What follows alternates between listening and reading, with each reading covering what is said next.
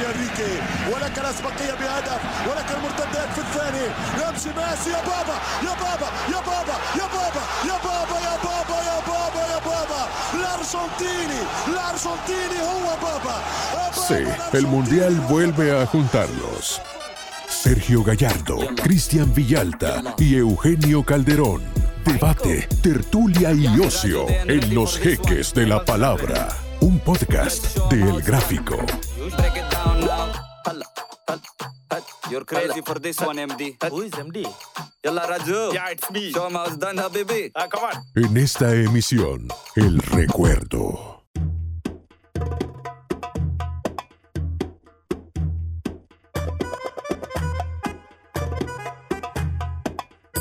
Bienvenidos, bienvenidas al podcast Los Jeques de la Palabra en su undécimo y penúltimo episodio. Y como escuchaban recién, el tema de esta plática con los señores Sergio Gallardo y Eugenio Calderón será el recuerdo. ¿Cuál es el recuerdo que más atesoran de los mundiales? Cuando estamos literalmente a la vuelta de la primera Copa del Mundo en el Medio Oriente, segunda en el continente asiático. Y bueno, aparte de los mencionados jeques de la palabra en la producción, Samuel Martel y Luigi Pirandello, por supuesto. ¿Qué tal, señor Gallardo? ¿Cómo le va? Me va muy bien, muy bien, muy bien aquí haciendo ejercicio calistenia, como decían. Un, dos, tres ya para ponerme en forma, ya que estamos a la vuelta del Mundial. A la vueltecita nada más. Sí. Señor Eugenio Alberto Calderón. Hola Cristian, ¿qué tal Sergio? Un saludo para toda la gente que ha estado siempre pendiente de estos podcasts.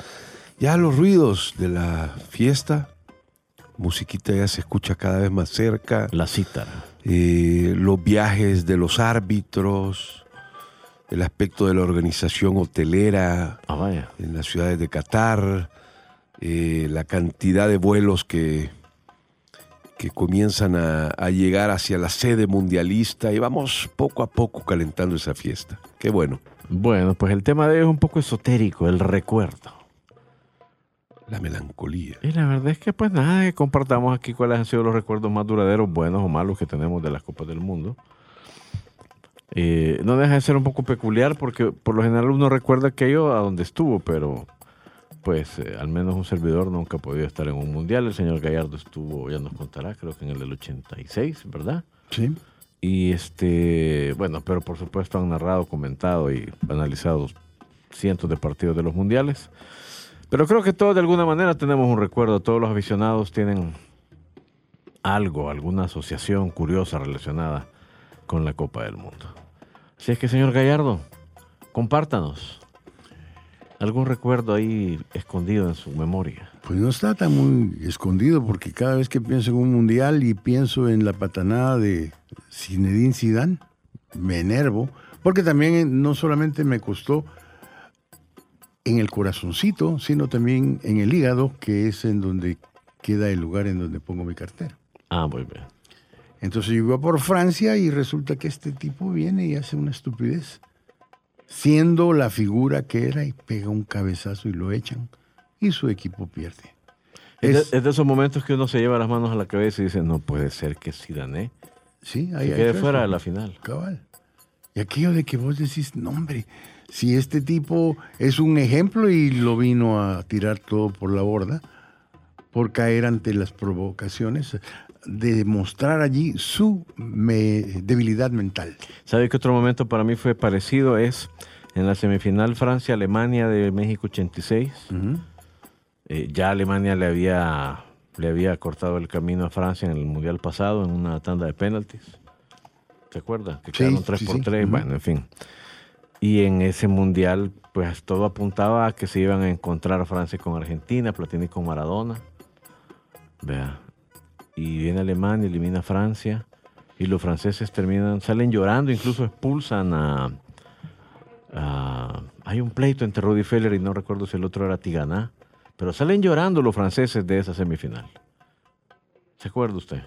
Esa casi no me acuerdo, fíjate. Sí, yo esa la tengo bien presente, fíjate, porque fue la primera vez que yo veía a un jugador de fútbol Llorar. llorar. Y sí, en la televisión, me acuerdo que era un llanto amargo de los franceses. Venían de eliminar a Brasil. Venían de eliminar a Brasil, Claro. Platini sabía Ay, que cierto. Platini llevaba tres años como el mejor jugador del mundo, me parece, y era una selección brillante. Sí, y yo me acuerdo que cuando derrotaron a Brasil, eso a mí me significó bastante dinero, porque en el canal, Había hecho quiniela usted. no, todo el mundo, ah, mira que Brasil, que no, Francia, les decía yo. Y entonces todos, ah, ve este, ve este. Entonces eran todos contra mí y todos ap- apostaron contra mí.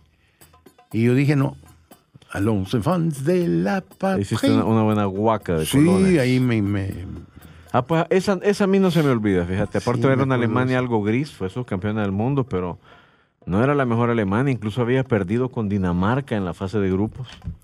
Me acuerdo. Por eso muchas veces escuchamos decir que se tienen que alinear los astros para Sí. llevarte siete partidos de manera consecutiva y levantar esa Copa del Mundo. Es lo más difícil que puede, que puede haber porque así como aquella gran Holanda en los 70 que no consiguió ser campeona del mundo, la mejor Francia de la historia no logró ser campeona del mundo. Y después lo hace otra generación, pero ni comparación con lo que era Con lo que ese, era equipo encabezado por un- el jugador más fino de, de ese momento. Platinillo, el Más Bats, completo. Tiganá. Platini estaba era, era Didier- un mariscal de campo. Didier Rochetto. Six, Giré, Rochetto, era un equipazo. Sí, no, no, pero Platini es una muestra de, de uno de los grandes mariscales de campo en la historia del, del soccer. Porque todo el, todo el fútbol de esa Francia pasaba por, por los pies de él. La transición de defensa hacia ataque siempre tenía que ver con, con Michel Platini. ¿Y usted tiene algún recuerdo que nos quiera compartir al, Mira, al en- público, mi estimado? En línea personal, yo sí no me olvido que viajo con mis padres a Ciudad de Guatemala. Ahí vivía el hermano de mi madre. Y eh, recuerdo que viajamos para ver el arranque de la Copa del Mundo de México 70. Y me acuerdo que, que lo que más me impactó al llegar a, a esta, a esta finquita que tenía ahí mi tío, eh, porque siempre fue amante de los animales y tenía varias cosas ahí medio extrañas. Y yo le preguntaba, bueno, como chico, ¿no? "Ey, ¿Qué tenés ahora, tío, de nuevo? Me dijo, no, me vas a creer. Y había adquirido un, un búho. Y entonces yo me voy cuando mi padre me grita, arranca el mundial. Yo con siete años voy a ver al, al búho. búho. Y me fui todo y eh, a partir de, ese, de esa Copa del Mundo y en la forma como lo vivimos ahí, más el búho, comienza mi, mi pasión por el fútbol. ¿Ya? Después eh, consigo ahí algunos Pero, uniformes. pero viste el partido. Sí, pero no tengo recuerdos muy claros, Bueno, ¿no? De- Fue un partido fácilmente olvidable, un 0-0. Sí, eh, con la, con, incluso con la participación de, de, de El Salvador, ¿no? Claro, Que, desfiló El que- Salvador que era un todo, ingrediente interesante, Sí, ¿no? Está, estamos ahí con, entre los mejores del mundo, pero ahí como punto de partida es, es lo que puedo colocar como una anécdota de una cosa, un recuerdo inolvidable, ¿no? Pues mire qué anécdota más curiosa, señor Gallardo. Sí, simpática. Sí, con, ¿verdad? con un búho, sí. Tiene sus momentos el hombre. Sí, tiene sus momentos. Otra de las cosas.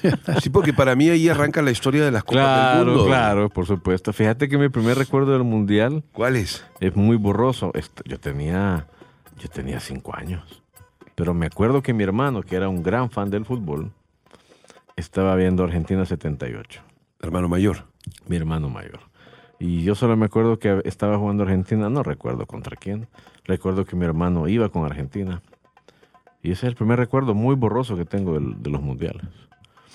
Pero tenés el entusiasmo de tu hermano que Argentina se corona campeona del claro. mundo. ¿no? Y ya del 82, sí, me acuerdo. Claro. Ahí sí, ya me Sí. acuerdo. Pero el 78 es un recuerdo borroso. Y también me Sí. acuerdo que mi hermano tenía en una puerta de la casa pegadas unas tarjetas que yo creo que eran del Mundial del 74.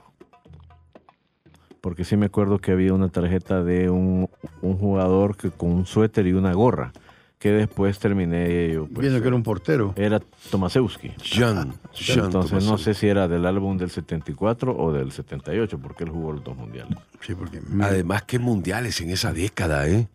Arrancó con el de México 70, esa Brasil inolvidable, pasa por que Holanda no consigue frente a una gran Alemania en el 74 en campo alemán, y luego todo lo que nos dio el 78, ¿no? Que fueron tres mundiales eh, muy impactantes, cada uno con sus características especiales. Mira, Pero eh, cada cual es impactante en su forma. Para mí, recuerden lo que les conté, que mi primera mi primer contacto con un mundial fue en la pantalla grande, meses después de que se había terminado, y ver ahí al Scratch, y ver ahí a un bichito que era el que hacía micos y pericos, rodeado de un montón de tipos que eran formidables, pese a... Aunque la fiesta del fútbol en ese momento no es lo que...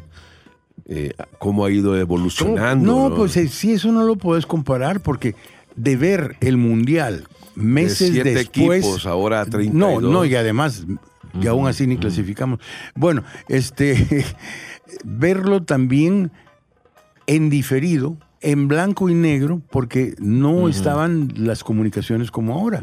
era como algo muy lejano. ¿verdad? Era lejano, sí, aquello, y te lo acercaban. y se- ¿Cuándo, ¿Cuándo crees tú que cambió eso, Sergio? Al menos aquí en Centroamérica, ¿en el 66 o hasta el 70? Eh, Yo creo que no, parte del 70 no tanto, fíjate. yo creo que fue más con, 74. con Argentina, creo yo. Ah. con Sí, Argentina fue. no te digo que- que- que si mal muchos no salvadoreños recuerdo, nos tuvimos que ir a Guate para y verlo Fue el ahí. primer mundial que fue a colores. Sí, por eso nos fuimos nosotros a Guate a ver allá el mundial. Mira, otra, otra pregunta, este, ¿qué, tan ¿qué tanta conciencia había, Sergio? Porque tú llegas para el 78 ya estabas metido de cabeza en los Ya, ya medios, estaba, ¿no? ajá. ¿Qué tanta conciencia había de que en Argentina el mundial estaba haciendo simple y sencillamente propaganda para un régimen terrible? Fíjate que, en, esa, en esa época ¿Se hablaba algo la eso gente no? no? estaba tan informada Ah, como para, y ni tampoco politizada. Eso le, le valía un un comino. Entonces no, no, no era algo importante. Fue importante hasta años después cuando se supo lo de Quiroga, la, la patanada del Perú, Videla metiéndose en los eh, en los vestideros para, para influir un poco. Pero en Ah, ese momento la gente de acá... No era, no era algo que estuviera en la no, plática. para nada. Ah, muy bien. Ni en los periódicos, en primeras planas, ni siquiera en las planas deportivas. No. Esa era otra duda que tenía. Pero ya, ya había ocurrido en materia futbolística y en Copas del Mundo también la, la injerencia de la política y de los Sí, sistemas. claro. ¿Te acuerdas en la década de los 30, Italia, todo lo que estaba ocurriendo en, en el viejo mundo, ¿no? Entonces, eh, lo de Argentina ya fue como en un mundo más moderno en el que eh, parecía Pero ahí voy Pero también la- parecía a la- muy difícil no, de pero creer también que- ahí vas a que la se referencia, lograra manejar. A lo que vos hablabas, de que, por ejemplo, no era lo mismo el Mundial del 58 que el Mundial del 78. ¿Por qué? Por los medios, por la difusión. Ahí era peor, porque en esa época, a duras penas, tenías vos los teletipos. Sí, no. Y además no, además no, no, no tenías el grado de competitividad que tienes hoy. Porque hoy mundial, con la cantidad, con la forma como se abrió el abanico para la participación. Eh, Sí, pero los viene a ser niveles. casa, casa de lo mismo. El negocio de la FIFA hizo que A metieran a más gente. Sí, la también proliferación Sí. de los diversos medios. pero Brasil ya habrá- más en tu casa. pero pues. Brasil ya era algo innato, lo traía el jugador brasileño, lo trae. Pero te metes de una cosa a otra. No, fíjate. está en su ADN. Pero no lo tiene que, lo nada que que estoy ver. diciendo es que no podemos comparar mundiales porque en aquella época eh, habían muy pocas naciones competitivas. Viajaban en buques. Por Claro, eso. Claro, había tres, Hoy, había tres, ajá, tres tres, posibilidades. claro. Claro. Y ahora hay siete, Hoy ocho, hay diez en el pelotón. Entonces no puedes comparar. Sí. ¿Sabes qué otros recuerdos tengo? Eh, y ahí es a donde entra lo de la memorabilia deportiva. Así me acuerdo que del Mundial de España eh, cierro los ojos y veo vasos, calendarios, veo calcomanía, veo llaveros, lápices. Me acuerdo que Era fue- una locura. Claro, como El Salvador estaba clasificado además. Entonces digo, probablemente nada de lo que yo recuerdo era mercadería oficial, pero sí aquí un montón de marcas Uh, sí. se metieron y me acuerdo, fíjate que un recuerdo así muy fuerte es, eh, yo no sé quién es el que hacía unas caricaturas deportivas en la prensa gráfica. No me acuerdo cómo se llama. No sé si era el hermano de No sé si, probablemente era Rigo Guzmán. Rigo, digo yo. Pero de cuando yo tenía nueve años, ¿ves? entonces no me fijaba tanto en la, quién firmaba las cosas. Pero sí me acuerdo que esa persona sa- eh, acompañaba siempre unas caricaturas algo chiquitas, como de un cuarto de página, con una especie de poema o de rima sencillona, ¿ves? Pero me acuerdo que cuando estaba a punto de arrancar el mundial, había dibujado en una página completa de la prensa gráfica a toda la selección del 82 y había no un poema, era una cosa larguísima. Y me acuerdo que decía que a los húngaros le ganaremos, con los argentinos empataremos y a los belgas le ganaremos y no qué, ta, ta. Y yo sinceramente, pobrecito, vea, era un niño. Lo ingenuo. creías. Yo me creía todo el cuento, yo les creía todo, todito a los que estaban en la radio. Y esa, por eso esa goleada fue tan impactante para mí. Porque de verdad yo juraba que El Salvador hasta iba a, a rozar las semifinales. Desde el mundo de un niño, vea, aquellos eran unos gigantes. Pues. Yo no estaba tan niño y sí, Sí. fue humillante. Yo vivía en Guatemala en esa época, trabajaba en radio, en Metrostereo, y fue horrible. Mira, Guanaco, ¿qué pasó? Mira, qué cuánto. no. Entonces fue, me hicieron bullying. No, pues sí. Hasta el que vendía las tortillas, creo. Pero no solo era cuestión de que fueras un niño o no, Cristian, sino que en el fondo la realidad de ese plantel, el momento de nuestro fútbol, lo que estábamos viviendo como país, se quiso como colocar una nube eh, color rosa Sobre todas esas circunstancias que hoy con el paso del tiempo y las investigaciones y los documentales que se han eh, logrado hacer, nos percatamos de el por qué nos amparon 10 a 1, y perdón por la palabrota. ¿Ya? Entonces en aquel momento se cubrió, se tapó. ¿Ya? Sí. Ni siquiera los medios de aquel momento eh, No, no, es tenían que- el es que- criterio, no, el valor. No, ellos eran lo futbolístico y iban también pensando que le iban a ganar por la mínima a Hungría y que después iban a empatar con B. A- a- eh, así era a- aquel momento. Sí. Mira, y estábamos tan engañados que pensábamos que teníamos un cuerpo técnico capaz, y eso es de lo que nunca se habla. Eran tres tipos. En la historia del fútbol mundial se ha visto una selección con tres entrenadores, de los cuales creo que el que era de verdad entrenador era don Chepito Castro y no tenía todo el bagaje como para hacerlo. Mariona, pues era un tipo que tenía mucho carisma, sigue siéndolo, lo mismo que Pipo, que Pipo era el eje del fútbol nacional en lo que a ofensiva respecta, la, el carisma que él tenía. Y entonces estaba de técnico y a los tres creo que les quedó bastante grande el, el traje. el encargo, claro sí. que sí. y entonces después cuando recapacitaron y fuimos contra, contra Argentina, ya era tarde, ya teníamos la impronta esa horrorosa y ya se pusieron a jugar como deberían de haber jugado. Igual contra Bélgica. Pero bueno, ahí están los recuerdos. Pero yo de ese mundial sí te digo, este, cierro los ojos y veo esa página. Y veo vasos. Me acuerdo que había unos vasos, no sé de qué empresa eran, pero eran unos vasos de plástico grandototes, Grandes, grandototes con todas las banderas de los países. Eh, me- y me acuerdo de unos lápices que tenían ahí a naranjito y bueno, en fin. Sí, sí, en esa época creo yo que no era tan eh, rígido, tan estricto el sistema de patentes. Entonces Ah, había no, un montón claro de no. gente que podía hacer lo que quisiera y nadie le iba a decir nada, ya sea por la falta de, de comunicación probablemente, y entonces hacían lo que, lo que quisieran. Después ya fue más difícil. Lástima que nosotros seguimos en ese recuerdo nada más, ¿no? Porque no hemos vuelto eh, Ay, Dios, ya en edad madura, ninguno de nosotros, a, a vivir intensamente la fiesta de una Copa del Mundo, Es lo que sí. significaría Si no está que El Salvador esté eh, presente en el Mundial, ¿ya? Es que mira, desde entonces, Chele, países de CONCACAF que han clasificado al Mundial por primera vez. Estados Unidos. No, Estados Unidos ya había ido al Mundial. Canadá. anteriormente. Hon- Honduras, eh, Honduras fue el 82, Sí, pero no. Canadá, Jamaica, Jamaica, Trinidad y 98. Tobago, Panamá y Costa Rica. Así rapidito, Sí. desde ese momento. Y no han ido a uno, ¿verdad? los ticos han ido a un montón. Y lo peor del caso es que el próximo sería una brillante oportunidad porque hay tres plazas más. Porque no participa Canadá, no participa México, no participa los Estados Unidos. Y ahora sería, como decía Elvis Presley, it's Pero now or mira, El. Salvador ha sido tan... No, El Salvador ha sido Ya tan... te mencionó cinco, Cristian, ¿De qué? que pueden quitarnos cualquiera de esas No, sí, plazas. por eso te digo. Todo el mundo está, sí, es que se abren tres plazas más, sí, pero nosotros estamos trabajando para ocupar una de esas tres plazas. Todavía no. Y mira, pero... Por y- eso no vamos a tener Y, otra mira, y oportunidad el, Salvador, igual. El Salvador ha sido tan especial en los mundiales que incluso hubo al menos dos mundiales en, en los que a los que El Salvador pudo haber asistido con que hubiese querido. Lo invitaron, porque todos habían desistido, todos los de CONCACAF, y El Salvador prefirió, en lugar de ir al mundial, ir a unos Juegos Centroamericanos y del Caribe.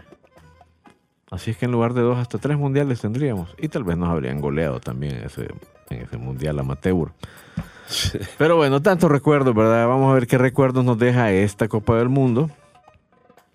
Y también qué recuerdos última- le deja a nuevas generaciones también. Porque si yo les pregunto a los dos, oye, eh, ¿qué, ¿cuál es tu mayor recuerdo de la última edición del Mundial de, de Rusia, por ejemplo? Mi recuerdo es el primera, en la primera vez que usaron el bar, nunca se me olvida. Tú muy bien. Y me, me pareció divertido. Sí. ¿Sergio? Fíjate que para mí eh, fue- Rusia fue Rusia y punto. No, no, No no, acaricio ningún recuerdo Sí. como que me dijeras Chile. En Chile recuerdo que andaba con un radito. Salíamos al recreo y con el radito siguiendo todo lo que estaba sucediendo y también porque estaba ahí metida la selección del país donde yo vivía. Todo el mundo hasta había una tira cómica de los domingos en un periódico que se llamaba El Super Cholo. Y lógicamente el Super Cholo empezaba a salir todos los domingos con su uniforme, con su banda eh, roja. Entonces todos lo estábamos viviendo ahí en la cercanía de Chile. Pero cosas como esa no, no, no, no la tengo con respecto a, A los últimos mundiales. al último mundial. ¿no? Muy bien. Bueno, nos queda un minuto, eh, pero sí queríamos recordar un poquito, apenas un poquito de las cosas que uno tiene ahí metidas en su... Y el Mundial es, es, es el, el- el factor principal para que tú vuelvas al pasado, para que recuerdes, porque cuando se vengan los partidos, en la previa, que por cierto invitamos a toda la gente que también esté pendiente, pues eh, marcas todos los partidos, las series que tienen entre ellos, y ahí van saliendo una serie de partidos que apenas y, y puedes tener, eh, pero que los revives. Sí. Dices, "Oye, vay, ¿te acuerdas hace 10 años en el Mundial aquel cómo se dieron estos dos? Se dieron en serio. Ojalá, vamos a ver si ahora tiene la revancha este. ¿Te acordás que por aquel que metió la mano en el último minuto Sí, no perdió el partido? Ah, Y toda esa serie de... eh, eso es lo lindo también de, de la bonito. fiesta del Así Mundial. es. Correcto. Pues nada, y se era- mezclan los buenos con los malos, porque así como uno de los peores momentos estuvo cuando Maradona metió la mano, después de eso lo borró cuando se llevó a todo el equipo e hizo el otro gol. Sí, Bueno, se pues lo en borró. cada, Inglaterra, ¿no? cada país tiene sus Se recuerdos borró, también, se, ¿no? se lo borró a la mayoría. A, los ingleses no, Sergio. Sí, no, Sí, tampoco pero- se- Sí, así cada país tiene Cada sus recuerdos, sí, cada quien, ¿no? Y bueno, esta es la plática que teníamos para arrancar esta emisión. Vamos a una pausa y al regresar, eh, preguntas random.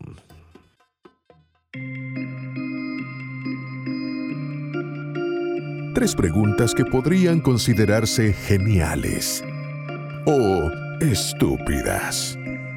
Tiradas a la mesa para que las recoja el que las quiera. Preguntas random en Los Jeques de la Palabra.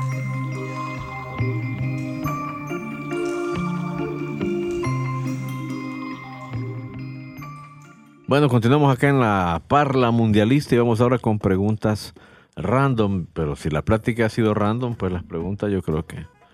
Pregunten lo que quieran. Pregunte usted, señor Gallardo, ¿qué, qué, qué quiere preguntar? Algo que se le cruce aquí por la... Mire, hay dos cosas que se me cruzan. Uno, aquello de que si el mundial se hacía en América, era para un americano. Y si se hacía en Europa, era para un europeo. Pero ya después vino el factor exógeno. Se ya- desordenó todo, Sí, ya. ya se, se- se desordenó. Esa es una de las cosas. Porque era aquello de que un honor para el Brasil el haber ido a Europa y convertirse en el primero en ganarlo Sí. en un continente extraño. Eso se perdió por completo, ¿no? Pero Brasil lo gana en Europa en qué año, Sergio? Eso En fue el en el 58. En Suecia. Sí. Y desde entonces no Y volvió, después no, no- no volvió a ocurrir hasta que Brasil ganó en Corea y Japón 2002. Pero no es Europa. bueno, pero no era en su continente. Pero era, era lo cabal, y era lo que ya di- dijimos, que Es vino como España una no la ganó distorsión. en Europa, la ganó luego, en- lo, luego lo en hace Sudáfrica. Lo hace España en 2010, Pero lo gana en lo hace Sudáfrica. Alemania en 2014. Ese sí. Y son los únicos que han ganado Brasil, España y Alemania un mundial en un continente ajeno. Y eso es algo, algo, algo curioso, pues, porque antes Sí. se le ponía mucha atención. Hey, mira, hoy Sí. dónde va a ser el mundial? Ah, pues va a ser eh, en Brasil. Ah, entonces Brasil va a ganar, porque esa es otra de las cosas. Que generalmente el local tenía que ganar. Y si no ganar, pues lo podían llevar hasta donde fuera, porque cuando fue en México, México tuvo su mejor participación. México ha tenido muy buenas participaciones. No, pero su Lo que mejor que- participación. Sí, mejor hasta puesto. que pierde con Alemania en penales en México. Va, sí. ya ves, pues. Sí, pero Pero solo seis locales han ganado el mundial. Solo seis. Pero era aquello de que, mira a Corea, pues, cómo le, le ayudaron. ah, sí, pues, y desde claro. aquella época igual está el récord de que ninguno repite. Ningún ganador puede No. Salir como bicampeón del mundo, ¿eh? Sí, pero yo me acuerdo que de eso se hablaba, como dice Sergio, estaba bien presente en la conversación de los mundiales ese tema de, De Europa. de los continentes, del duelo Europa-América y de que ser bicampeón era difícil o ya nadie aspira a ser bicampeón. Eso es una locura ahora. Parece Es imposible. muy complicado. Parece imposible que mantengas un equipo en su máxima condición durante ocho años. Los jugadores ahora como que durasen menos. De verdad. Interesante eso. Peleé entre el 58 y el 70, 12 años. Ahora contás con, de verdad, eh, Messi y Cristiano porque son literalmente los más grandes de la historia, pero hay jugadores que no, de un mundial a otro se caen. E- Y, y también lo que hablábamos, es, el fútbol es mucho más competitivo hoy. También. Porque Y el puede- y el puedes tener una... y el calendario de partidos es mucho más Claro, agotador y, y- también. y te puedes encontrar con una selección Y no solo de partidos, sino también de competencias internacionales y nacionales. Sí. una selección que sin tener más fútbol te puedas votar. Sí. ¿Te ha ocurrido? sí, ¿no? ¿Sabes también qué pasaba antes? Que yo creo que, por ejemplo, eh, qué sé yo, este, Chile 62, tenías al Brasil jugando contra Checoslovaquia en la final, había jugado contra Inglaterra en cuartos de final, que fue un gran show de Garrincha. Esos ingleses que enfrentaron a Brasil en su vida habían jugado contra Garrincha y probablemente nunca lo habían visto jugar. Tú ahora pones a Neymar contra la selección inglesa y la mitad de esos babosos Claro. ya jugaron contra O Neymar contra 10 Francia, veces claro. en la Champions. Y varios juegan en el mismo y club. todos saben cómo juega y todos conocen a todos los jugadores Claro. brasileños. Entonces también me parece que antes el Mundial, el choque de estilos era tan fuerte porque literalmente ahí se llegaban a conocer las selecciones y los rivales. Ahora No. el mundo se volvió tan pequeño, todos se conocen, todos saben quién es quién. Entonces, las, eh, las bases de datos son mucho más grandes y hay más facilidades para Y- acceder sí, al es. material que te permita Imagínate que, descifrar todo que eso. para la mayoría ponen a candidatos para esta Copa del Mundo a, a Brasil y a Francia. ¿Cuántos brasileños juegan en Francia? Sí, ¿Cuántos no. juegan en el Paris Saint Germain? Sí, sí, sí, entrenan claro. juntos todos los días. Y se conocen, han Se jugado, o conocen. sea, se han sido rivales, bueno, se han, se han Claro. enfrentado 20, 15, Claro. en 15 oportunidades. Entonces los de la élite hoy se conocen revés y derecho. Eusebio y Pelé deben haber jugado uno contra el otro cinco o seis veces en toda su carrera. Claro. Entonces también creo que hay una gran diferencia. Y en, aquel, y en aquella época eh, los estilos eran importantísimos, porque Brasil ya tenía su estilo propio y porque enfrentaba a Inglaterra que tenía otro estilo. Pero hoy ya no. Fíjate que hace poco, por cierto, bueno, de hecho Sergio no hizo ninguna pregunta, pero nos tiene aquí hablando. Largo y tendido. Hace poco estaba leyendo un libro muy bueno que se los recomiendo a todos los que les gusta el fútbol y la táctica un libro muy bonito eh, que se llama, bueno, es como la historia de la táctica futbolista y lo ha escrito un periodista inglés. Eh, Y ahí habla de la WM y habla de todo, pero a- explica la evolución y cómo ha tenido que ver con la cultura y con la manera en la que se entiende el fútbol en cada país. Bueno, la cosa es que él dice, sostiene que lo de Brasil del 70, que eso fue, era un retroceso en el fútbol. Y explica por qué. Porque de hecho ya se empezaba a jugar fútbol total en Europa. Vea. Ya estaba Valery Lobanovsky, ya estaba Ernst Happel, ya estaba eh, Mitchell. Mi- Rinus Mitchell hablando de eso. Y que lo de Brasil fue literalmente un, un- un accidente. Vea. Y ocurrió simple y sencillamente porque el entrenador que se hizo cargo, que fue Lobo Zagalo, que ni siquiera él le había dirigido la eliminatoria, llegó y dijo, esto es un lío, vea, Pe- Pelé y otros jugadores estaban peleados con Saldaña, que había sido el técnico, un gran lío. Y entonces que Zagalo lo que tuvo, dicen, fue suerte de que logró ha- hacer clic con sus, algunos de ellos ex compañeros de selección y sacaron ese Frankenstein, porque ese equipo era una locura cómo jugaba. Pero muy interesante la lectura que él hace, y tal vez no puedes o, podés o no estar de acuerdo. ¿Cómo se llama? Eh, ya me voy a acordar del nombre, eh, del nombre exacto, pero, pero es algo así como eh, la historia del fútbol desde la pirámide hasta la... No me acuerdo qué ahorita, porque el título está en inglés, pero ya me voy a acordar del nombre exacto. Pero el trámite del fútbol Pero- que pero- tuvo ese Brasil Sí, pero era balón sí. al pie. Sí, pero Ya. ¿sabes lo bonito? Que te refleja ese libro como para los europeos, aquello de lo que los americanos nos enorgullecemos, para ellos es materia de crítica, porque se vive el fútbol de manera muy distinta de un continente al otro, de verdad. Claro, y sobre todo en aquella época. Hoy es mucho más parecido Sí. porque las grandes figuras de ese fútbol que tú hablas ya juegan en Europa todo el año. Sí, exacto. Juegan bajo esos sistemas. No hay otra cosa. Ya no es el balón al pie, es que, que todo- la dinámica, mira la intensidad. Todos los jugadores juegan. Porque antes vos tenías a un goleador y el goleador se iba a estacionar más allá del medio campo. Entonces todos los demás tenían que estar atentos. Sí, no, a los recorridos son distintos. No, pero eso pasaba. Por Pero- eso. y eso que dice hoy- Eugenio es cierto, este, también el hecho de que eh, eh, todavía el Brasil del 82, que era aquel Brasil preciosista del que se vive hablando cosas tan lindas, bueno, Uy, la mayor parte de esos jugadores es- estaba en la liga paulista o estaba peleando el Brasileirao o la liga carioca. El Brasil del 90, esos casi todos ya estaban jugando en Europa. Claro. Y era un Brasil que fue, bueno, ese fue muy criticado, aquel Brasil de Lazzaroni, porque se decía que era mecanizado, europeizado. Ahora, Que ya había perdido el juego ahora, ¿cómo, bonito. ahora, ¿cómo le vas a llamar europeizado a Argentina, Brasil o a... Si todos los jugadores Allá. no solo juegan allá, algunos ah, se criaron y se formaron en Europa. Claro. Entonces sí han cambiado mucho las cosas con el paso de los años. Y ahora vamos a tener un mundial en Qatar, imagínate. Si solo, ¿Quién te habría dicho eso hace 20 años? Nadie lo habría creído. No, y solo eso de pensar que, vaya, viene Italia a, al Uruguay o viene a, a- a Brasil. ¿Y cómo viene? Rentan un crucero. Imagínate. Ridículo. ¿Qué tenían que poner una cancha ahí o qué? Y todo cambia porque ahora las pelotas son más fáciles de manejar. Antes era una de 18 paños de cuero que si llovía, Dios guarde, que Las una- canchas han cambiado, Las la tecnología ha entrado al fútbol, la equipación del arquero ha cambiado, Todo. la equipación del árbitro. Ahora el árbitro es un atleta. Antes vos veías árbitros gorditos, ¿verdad?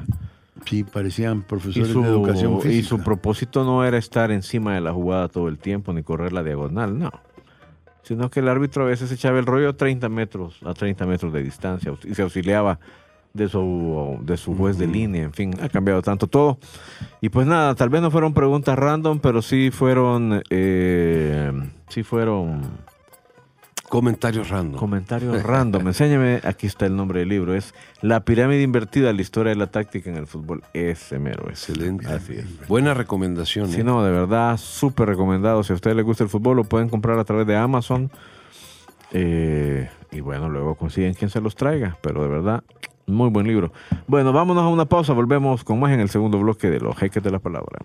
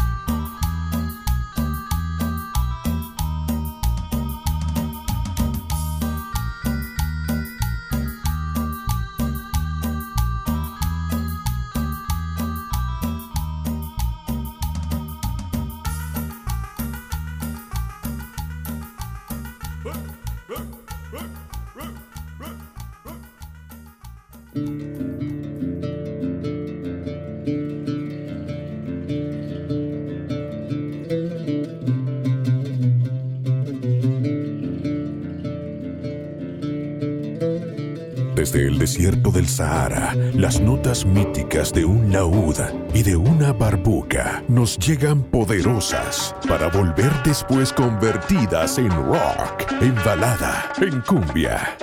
Son los ruidos del desierto.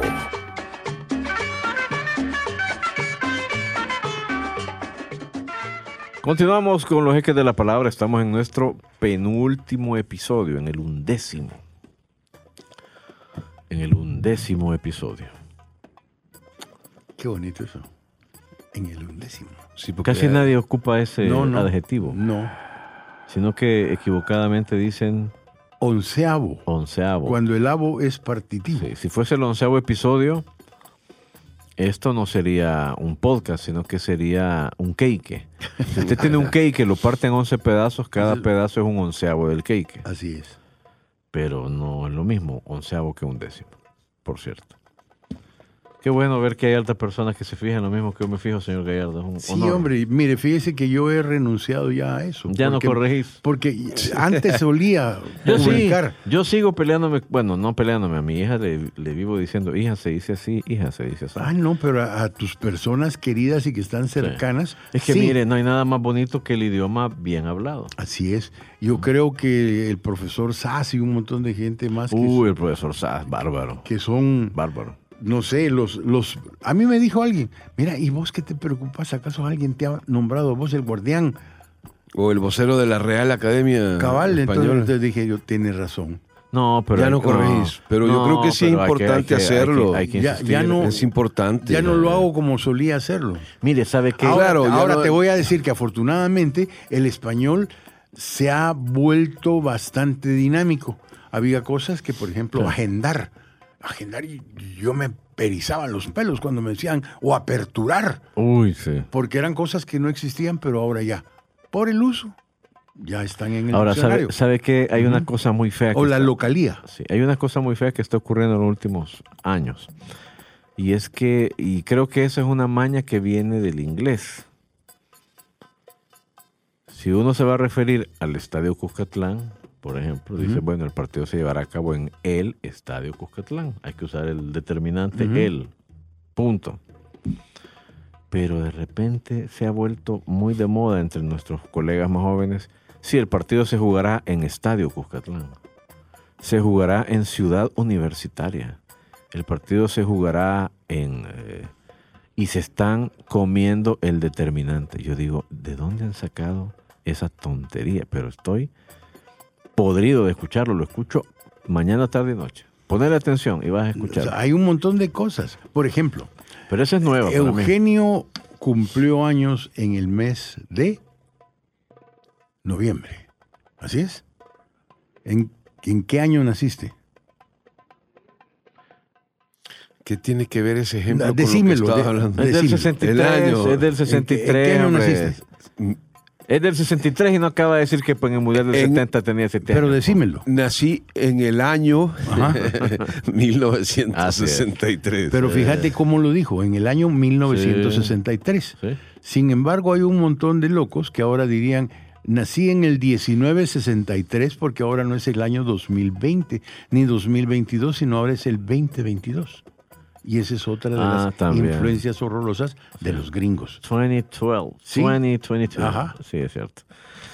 Bueno, Y, y se oye horroroso. este, la- pero bueno, vamos a la sección, perdón. es que Sí. hoy, Ah, sí, hoy sonamos bien random. Lo, ¿verdad? lo que, lo que es horroroso es- son el paso de los años. Sergio. Pero, pero ya viste que sí tenía que ver. sí, pero Bueno, ¿para eh, qué tuviste vaya, que qué para mal ej- ejemplo para, ocupaste? para ejemplificarlo, es como Sí. que en lugar de decir Eugenio terminará en el asilo Sara Saldívar, yo dijera Eugenio terminará en asilo Sara Saldívar. Cabal. no es lo mismo, hay no que es lo usar no. el determinante. Muy bien. No se te va a cumplir, no creo que, que llegue a ningún asilo. No, y pobre- pobres ancianos tenerte Sí. ahí, no, viejo, yo de verdad. Pero mira, se la pasarían muy entretenidos. No creo, ¿Cómo no no? creo. Si no, la vida es muy aburrida, Cristian. Dirían los ancianitos, ahí viene aquel que cree que es Eugenio Calderón. Ay, hombre. Bueno, en fin. Si al menos se creyera Bundy, diría alguno. Ah, Vamos con ruido del desierto. Y ese es uno del 2022 y cosas así. Y la pelotita y la pelotita. No se meta con los Sí, amigos. pero por es que Es que será así, pero. ese habla la mitad en hacen- argentino y la mitad en español, en buen español. Nunca, nunca, ah, nunca entendió por lo que tú te cansaste, Sergio, y tienes toda la razón del mundo. Él se cansa. No, es De que lo esa generación no le pone interés a eso. Y si tú le llamas la atención y dices, no es así, ga", dice, ¿y este qué me va a venir a mí a decir?" Actualizate. No, ellos creen que ya llegaron ahí, son los amos y, y reyes, y se siguen pegando cada equivocada. Bueno, Sí, hombre. Y, y creen que son la octava maravilla del mundo cuando no han inventado nada ruidos del desierto. mejor. Gracias. Ok. Señor Gallardo. Tienes razón, porque ya se me estaba agarrando Sí, yo sí, sí, mi pose de. Eugenio Calderón y me iba a exaltar. ¿Qué vamos a escuchar, señor Gallardo? Mira, hoy vamos a escuchar a un grupo que fue un grupo ícono. Y no importa qué tan ícono y qué tan grande fue, en lo que a popularidad respecta, o popularidad masiva, no la tuvo. Jamás.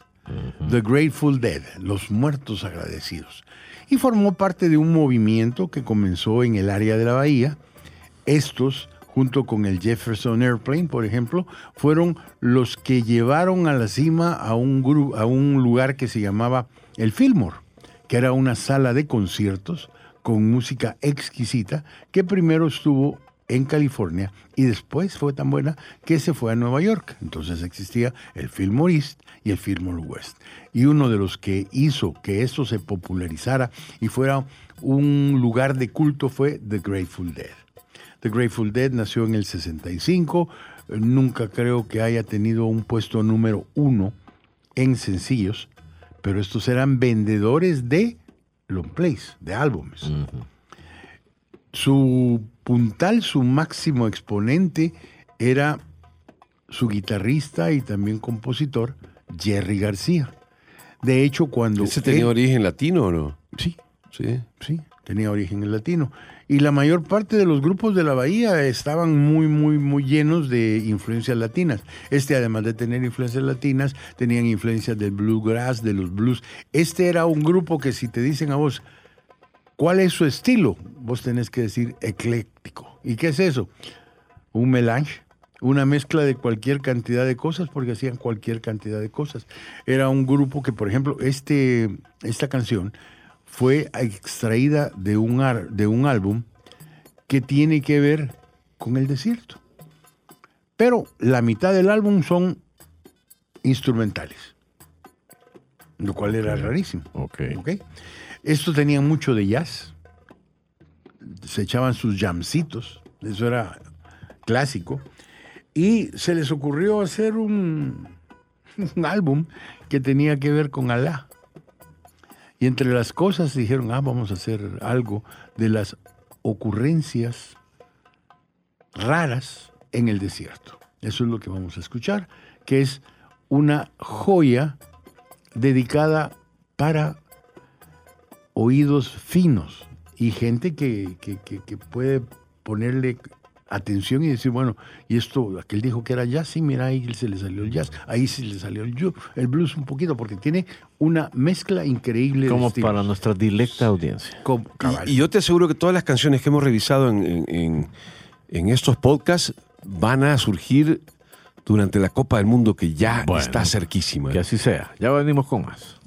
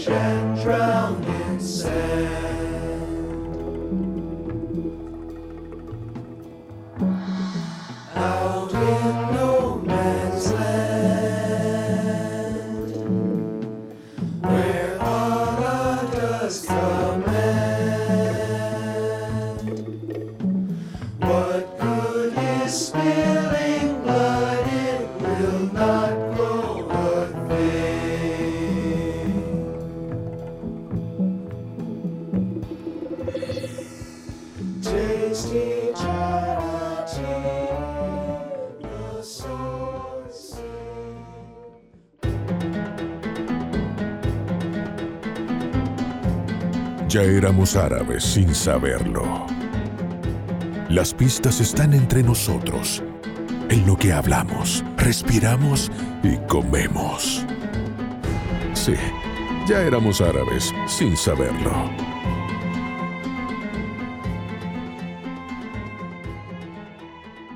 Bueno, última sección de esta undécima edición de Esta es la que más me gusta. Los Jeques de la Palabra. Y sí, vamos con, ya éramos árabes Esta es la que más conozco. sin saberlo. No le ha tirado a ninguna. Sí. No, es que de verdad es eh, toda una experiencia. Y ahora lo que vamos es a escuchar cómo se pronuncian en árabe, cómo se dicen en árabe, los términos más futboleros posibles.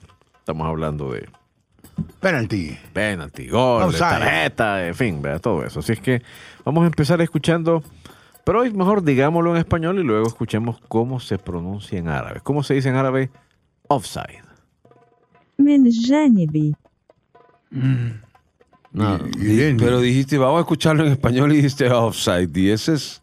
Bueno, fuera de juego, fuera de juego, pues. no, sí, ¿cómo así es se en dice. español? Fuera de juego. No. Posición adelantada. ¿Cómo se le ha conocido históricamente? Al, Offside. al offside. Fuera de juego. Fuera No. de juego. Fuera de lugar. Ah, bueno, fuera de lugar. Está bien, está bien, ah. bien, bien. Está bien, muy bien. Eh, ahora escuchemos cómo se dice tarjeta roja. Palabra de Eugenio Cervantes. Tarjeta roja, mi estimado. ¿Cómo? Ah. Con qué? Tarjeta roja.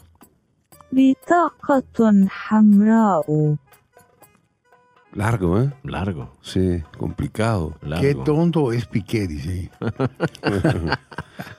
Serio. Escuchemos hoy cómo se dice mano. Ufa. Ufa. Ufa. Mano, y por supuesto, después de la mano. Eh, el pie. El pie. ¿Cómo se dice gol en árabe? Ah, tiene que ser gol. Escuchemos. Hedaf. Hedaf. Hedaf. Bueno. Bueno. Está un poquito más largo que el gol, ¿no? Ya troné, sí. sí y finalmente, dejar más la garganta. Finalmente, penalti, señor árbitro. ¿Cómo se dice penalti? Narbatu Jazaen.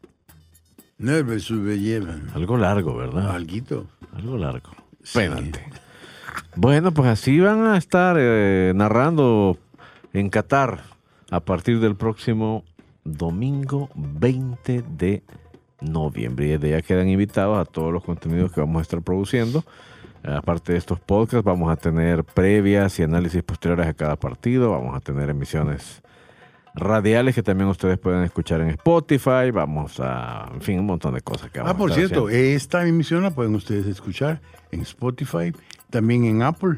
Así es, Apple Podcasts, en, en Google Podcasts, en Deezer y en muchas otras plataformas, la verdad. Y les agradecemos los comentarios y sobre todo la, eh, el interés que han exhibido en escuchar estas 11 ediciones. Nos queda una última y ustedes la podrán encontrar también pronto en cualquiera de esos de esas plataformas. De parte de Una más y adiós los podcasts. Adiós los podcasts y bienvenida a la Copa del Mundo. Y este par de que que volver al asilo.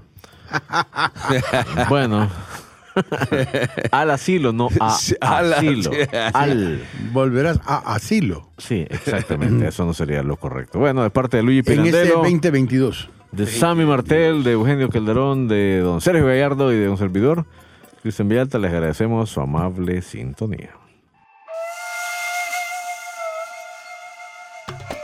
Y hasta acá llegamos, parqueados en el oasis, a las sombras de las dunas.